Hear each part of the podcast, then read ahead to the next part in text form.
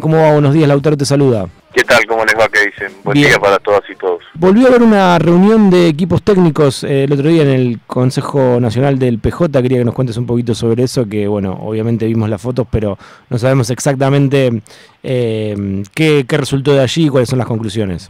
Bueno, se están recreando una cantidad de comisiones que trabajaron muy fuerte previo a las elecciones del 2019 y y empieza ahora una visita de todos los ministros y de los principales funcionarios al Consejo del Partido Justicialista, de alguna manera hacer una síntesis de la gestión o de las políticas públicas que se están llevando adelante desde el gobierno nacional en el partido.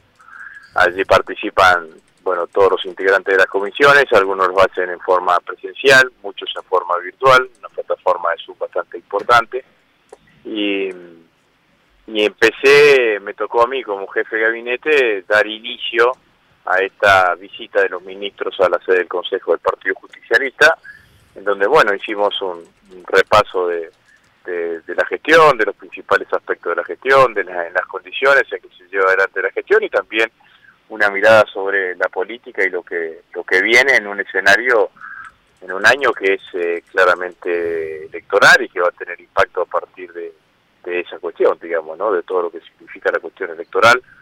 Eh, y bueno, ahí estuvimos charlando bastante con todos los compañeros allí presentes. Eh, Agustín, ayer Alberto habló sobre el Fondo Monetario Internacional y dijo no podemos dejar que nos asfixien. Eh, ¿Cómo crees que vienen esas negociaciones? El acuerdo que nosotros firmamos con el fondo no es un acuerdo estático, es un acuerdo dinámico que sobre todas las cosas reconoce eh, aquellos, aquellas situaciones externas a la gestión económica que impactan claramente en la economía de un país o en la propia gestión. ¿no? Por ejemplo, lo que sucedió con la sequía o anteriormente con la guerra. Eso claramente tiene que, tiene que llevar a eh, rediscutir eh, los objetivos, las metas que se van planteando y en eso claramente está el equipo de, de nuestro ministro de Economía que está haciendo una gran tarea eh, de manera tal de, transmitir eh, estos acontecimientos externos, de qué manera eh, impactan a nuestro país. ¿no? La guerra del año pasado nos significó 5 mil millones de dólares menos de divisas, que no los teníamos contemplado al principio de año, por lo que significó el aumento del precio de la importación de energía.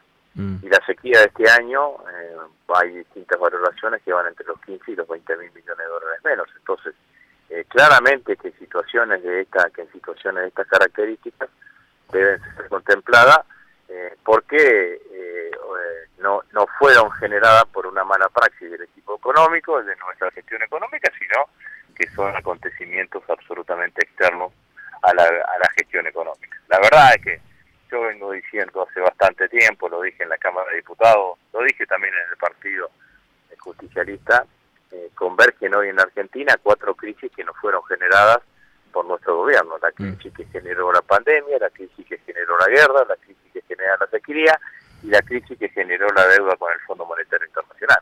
Entonces, en ese marco se desarrolló la gestión, así que claramente me parecieron absolutamente pertinentes y acertadas las palabras del presidente. Eh, Agustín, ¿qué, qué, destacás como aspectos positivos de, este gobierno en ese marco, en ese contexto que vos justamente estabas enmarcando? Bueno, eh, está claro que, por ejemplo, cuando uno mira en materia económica, podríamos decir que tenemos el dilema del vaso medio lleno y el vaso medio vacío. Eh, el gobierno macrista nos dejó con alta inflación, no pudimos bajarla, el gobierno macrista nos dejó con recesión económica, la Argentina eso lo hemos resuelto, la Argentina tiene dos años de crecimiento económico y este año obviamente estamos afectados por la sequía, pero creemos que vamos a mantener un buen nivel de actividad económica, eso lo resolvimos. En la Argentina, en la Argentina se deterioraron los salarios durante el macrismo, no hemos podido devolverle el poder adquisitivo que queríamos y en Argentina macrista la desocupación estaba en el 10%, hoy la desocupación está en el 6%, en, más de 20 provincias argentinas tenemos estado de ocupación plena y eso significa que durante nuestra gestión generamos los puestos de trabajo y el modelo económico que sostuvimos es un modelo económico que genera trabajo. si, si uno piensa un poquito, tomando un poquito más de distancia de todos los problemas que nos, nos, generan, nos dejaron, algunos los resolvimos y otros estamos convencidos que vamos a ir en, la, en el marco de la gestión en busca de esa solución. Después mm. hay una cantidad de aspectos más que destacados, ¿no? El presidente entregó la vivienda número 100.000 eh, en Santiago del Estero. No significa que con esto se resuelve el problema habitacional de la Argentina, que es de mucha mayor magnitud, pero sí significa que es una política pública que hay que sostener y que hay que profundizar en el tiempo. El plan de obra pública contempla más de cerca de 6.000 obras públicas que en ejecución, de las cuales 3.200 están terminadas, que van desde obras de gran infraestructura a obras de impacto directo en la vida cotidiana de los, los argentinos, como obras de cloaca, obras de agua, eh, obras de agua potable. Eh, el otro día presentamos con la ministra de Salud y con el presidente de infraestructura sanitaria o hospitalaria eh, que significa fundamentalmente compra de equipamiento para distribuir entre todos los sectores del sector público por más de 45 mil millones de, de pesos a lo largo y ancho de todo el país, ambulancias, eh, estamos entregando ambulancias 4x4 que en general eh, son, son mucho más costosas, pero creo que son necesarias en determinadas geografías de, la Argentina y equipamientos como resonadores, como, como otro tipo de equipamientos de, alta complejidad eh, que van a mejorar el servicio de, prestación de la salud pública. El programa de inversión en infraestructura universitaria es de 40 mil millones de pesos durante este año. Es un programa que estamos en la tercera etapa. Las dos primeras etapas anteriores se hicieron entre el 2013 en, en el, durante el gobierno de Cristina, se discontinuó durante el gobierno de Macri, se volvió a continuar eh, a partir de a partir de ahora y que hay un claro fortalecimiento de las universidades públicas, eh, infraestructuras que obviamente mejoran la calidad universitaria y podría estar hasta las 9 de la mañana repitiendo eh, una cantidad de, acciones que se llevaron desde el gobierno que me parece importante destacar. Agustín, ¿y cuentas pendientes? Fundamentalmente inflación y, salarios, ¿no? Inflación y poder adquisitivo de los salarios, política de precios, política de ingresos a mi criterio son las cuentas eh, pendientes que tenemos. Ahora, eh, es como que lo, yo digo siempre, digamos, no, eh, nosotros este problema todavía no lo pudimos resolver, mm. estamos trabajando permanentemente en camino de resolverlo. Ahora, no lo generamos nosotros, el problema lo generaron fundamentalmente los cuatro años de gestión macrista, entonces mal pueden hoy los que están en la oposición decir que ellos son los que van a resolver los problemas que ellos mismos generaron, porque yo, Lautaro, claramente, si mañana me tocaría debatir con algún candidato a presidente macrista, diría, o con mi ley mismo, voy a bajar la, eh, vamos a bajar la inflación, le diría, bueno, ¿por qué no la bajaron cuando fueron gobierno? Tuvieron cuatro años de gestión y nos dejaron una inflación del 54, del 54%. Entre otras cosas, ninguno dice cómo va a bajar la inflación y en realidad no lo dicen porque es el único espacio político que dice que para bajar la inflación van a generar más inflación, porque en realidad tanto Milei como los eh, los, eh, los de Juntos por el Cambio lo que están imaginando es una fuerte devaluación eh, y eso va a llevar a la inflación a duplicar los indicadores que tenemos ahora mensualmente. Claramente eso es así. Agustín, ¿qué se te pasa por la cabeza cuando le escuchás al expresidente Mauricio Macri decir que va a semi-dinamitar todo? Son lo mismo Macri y Milei. Macri, Cambiemos y Milei son exactamente lo mismo. Él lo dijo semi-dinamitar todo porque porque Milei quiere, dinamitar, quiere dinamitar todo. Bueno, en realidad son exactamente lo mismo. Es un programa económico que ha fracasado en el mundo y son experiencias políticas que fracasaron en el mundo. Ya están, eh, tenemos el coletazo de esas experiencias de ultraderecha en el mundo en la Argentina. Porque fracasó contra en Estados Unidos, fracasó con Bolsonaro en Brasil, y ahora quieren instalarla acá en la Argentina. Ahora, claramente lo que yo quiero decir es que cuando quieren dinamitar todo, lo que están pensando es dinamitar el Estado que, hoy tiene el Estado que hoy tiene en Argentina y que va fundamentalmente en contra de los sectores populares. Con el, con Juntos por el Cambio, con mi ley, eh, los, la pobreza se va a duplicar claramente y la inflación se va a espiralizar de una manera impresionante porque eh, hay que preguntarse, decirle, che, ¿ustedes quieren bajar la inflación? ¿Cómo van a hacer? lo primero que te dicen es que van a ir con abrir el cepo, levantar el cepo, bajar mm. las retenciones, permitir exportar. Bueno, todo eso es devaluación. Y una devaluación va a generar un pico inflacionario mucho más importante que el que tenemos que tenemos ahora, que justamente lo que estamos tratando de hacer es evitar una devaluación, eh, porque una devaluación lo que genera, además de alta inflación, es un aumento notable de la pobreza. Eh, Agustín, y mm, recién decías que tanto Macri como Milei son lo mismo. Eh, Javier Milei antes de anoche dijo que eh, haría un acuerdo con Patricia Bullrich y con Mauricio Macri. Bueno, verifica claramente lo que estamos lo que estamos diciendo, ¿no? Es, es, un, son, es una cultura política que lamentablemente ha generado hegemonía hacia el interior de la oposición en Argentina, porque esa cultura fascista que es la que expresa Bullrich, Macri, Milley, eh, de, ultraderecha o de derecha extrema, como se quiera, convive con otra cultura, con otra familia política en, en Cambiemos, que es, eh, que es esto que yo llamo los una familia de, demócrata, liberal, eh, claramente antiperonista en muchísimo en muchísimos de los casos, pero que son profundamente democráticos. Ahora, estos no tienen democrático, no tienen absolutamente nada, al contrario, van a usar la democracia para destruir a la democracia, es lo que están pensando y lo que van a tratar de llevar adelante con, con el plan que dicen tener. Eh, también Macri dijo que va a haber una segunda vuelta entre el espacio de Javier Milei y el espacio de Juntos por el Cambio. ¿Vos qué opinión tenés sobre estas declaraciones? Cualquier psicólogo te diría que Macri está preocupado por si Juntos por el Cambio llega a la segunda vuelta, porque en realidad lo que está expresando interiormente es eso, pero voy a tratar de no contestar de la psicología, sino contestar desde la política.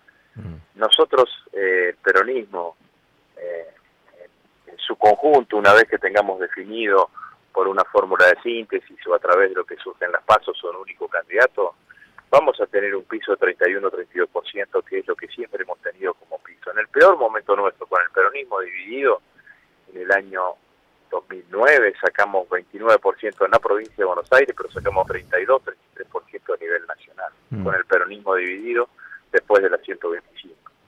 Eh, así que en realidad si hay un único, hay un espacio que tiene garantizado participar del balotaje es el Frente de Todos. El otro espacio que definirá si participe, el segundo que participe o no en el balotaje se juirá de quien saque más votos entre Cambiemos y Mirey. Y eso es lo que Macri no quiere no quiere admitir públicamente y entonces saca fortaleza de donde no la tiene, pero en realidad la preocupación que tienen hoy en Cambiemos es si Milei no los va, no los va a, a poner en el tercer lugar, porque en muchas provincias argentinas ya ley ya cambiemos en el tercer lugar. Eh, Agustín, ayer eh, el gobernador Axel Kicillof en esta marcha que hubo eh, en contra de la Corte y apoyando un poco también a la vicepresidenta dijo si Cristina quiere y el pueblo la apoya, Cristina va a volver a ejercer cargos. Em, ¿Vos qué pensás? Ya, ya te, escuché varias veces, pero digo, ¿qué, pensás ahora sumando esta nueva declaración de, de Axel Kicillof y teniendo en cuenta la marcha de ayer? Yo creo que la marcha de ayer es un, una caricia al alma de Cristina, ¿no? Me parece que esto es, así, me parece muy bien que se haya generado. Eh, las críticas a la Corte y al funcionamiento del Poder Judicial las comparto, las comparto absolutamente. Después, eh, yo no, no, no, no, no trato hace hace mucho tiempo de no interpretarla a Cristina, sino de comprenderla. Y en el marco de la comprensión, lo que, lo que, a lo que me atengo es lo que ella dijo, ¿no? Ella dijo que se sentía proscripta, yo comparto esa calificación de proscripción y dijo que a partir de eso no iba a ser candidata a nada. Mm. Bueno, es lo que tengo para, para decir sobre, sobre eso. Y Agustín, em, lo que vemos ahora, justamente esta semana está un poco más calma, la, interna del Frente de Todos. Eh, Aleluya. Eh, eh, en este momento... albricias. no, justamente te iba a decir eh, algo en relación a lo que vos eh, pronunciabas recién con Aleluya.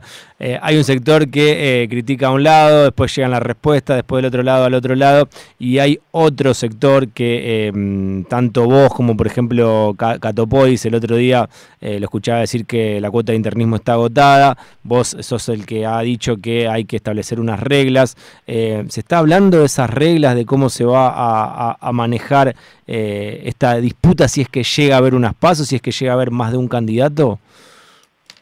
Yo las creo necesarias e imprescindibles, ¿no?